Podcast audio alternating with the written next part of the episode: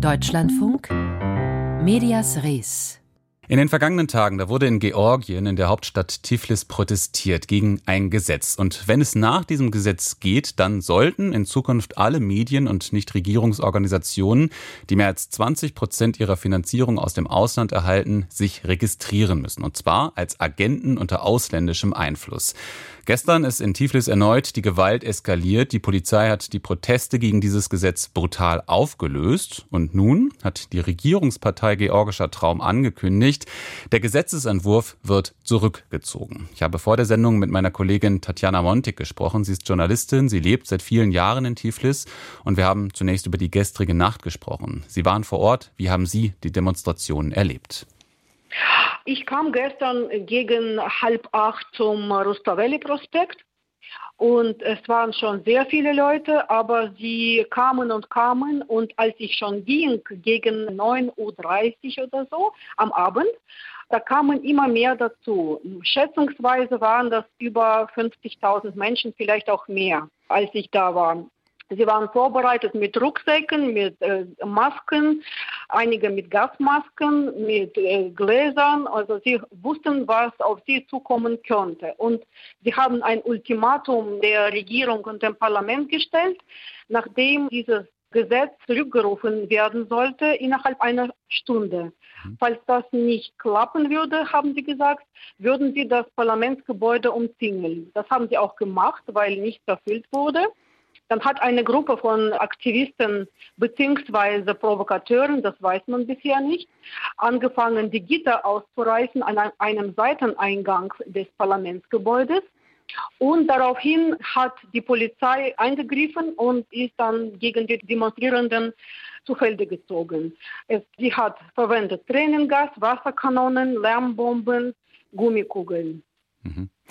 Also man kann ja davon sprechen, das ist eine heftige, brutale Reaktion der Behörden. Und dann kam aber jetzt trotzdem die Entscheidung, das Gesetz wird zurückgezogen. Wie erklären Sie sich diese Kehrtwende? Eine sehr interessante Frage, die man sich hier auch nicht ganz beantworten kann. Nicht viele glauben an äh, gute Absichten der Regierung und man vermutet, sie könnte äh, unter anderem versuchen, Zeit zu gewinnen beziehungsweise einen Keil zu treiben zwischen die inzwischen konsolidierte Zivilgesellschaft. Mhm.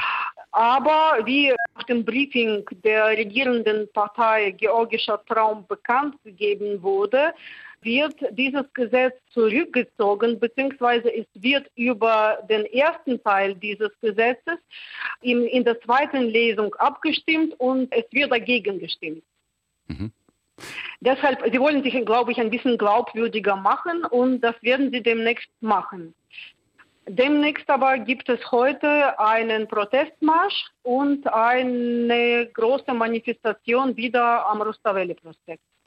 Jetzt haben Sie schon gesagt, es gibt Skepsis gegenüber dieser, dieser Entscheidung. Wie fallen denn die Reaktionen konkret aus in der Zivilgesellschaft, zum Beispiel in den sozialen Netzwerken?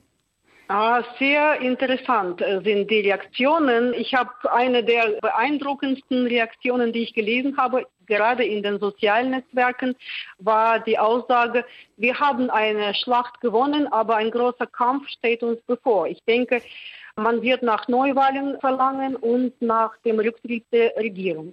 Mhm.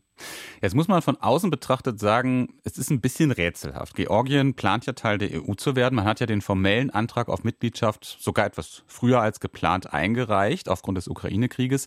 Und dann jetzt eben dieses Gesetz, was ja den Beitrittsplänen eigentlich grundsätzlich zuwiderläuft. Warum gab es überhaupt diesen Gesetzesvorstoß? Eigentlich hat die georgische Regierung keinen Grund zur Sorge gehabt, weil sie sich im Moment ziemlich stark fühlen sollte, weil die Opposition schwach äh, ist und zersplittert.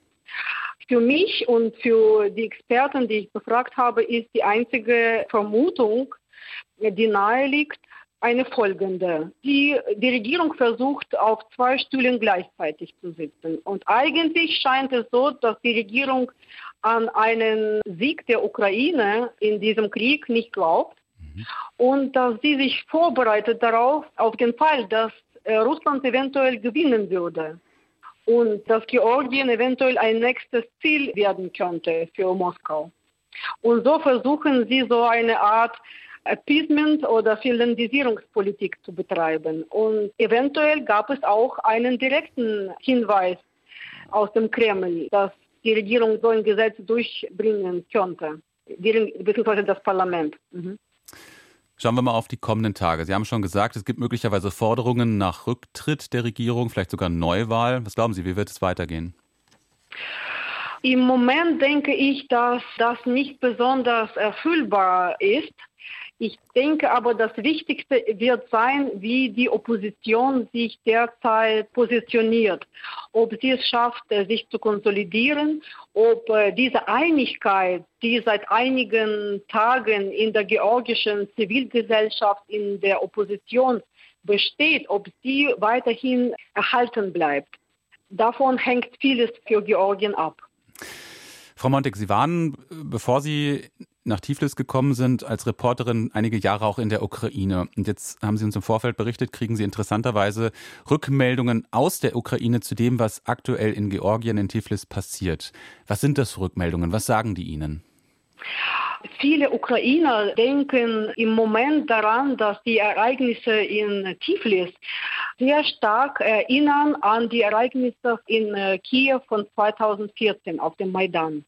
Und die haben mir, die haben mich neulich angerufen und gesagt, die versuchen das, eure Regierung und der Kreml, weiterhin mit alten Mitteln das zu betreiben. Und sie vergessen aber, dass die Bürger und die Gesellschaft ganz anders geworden sind, dass das neue Menschen sind, dass ein neues Bewusstsein bei den Menschen aufgeblüht ist. Und die gehen mit den alten Methoden gegen sie. Das funktioniert nicht. Ihr werdet durchhalten, haben sie mir gesagt, weil sie mich auch wahrscheinlich als ein Teil äh, von Georgien schon betrachten. Und wir werden das auch schaffen, haben sie gesagt. Die georgische Regierung begräbt nach Massenprotesten ihre Pläne für das sogenannte Agentengesetz. Darüber habe ich mit meiner Kollegin Tatjana Montik in Tiflis gesprochen.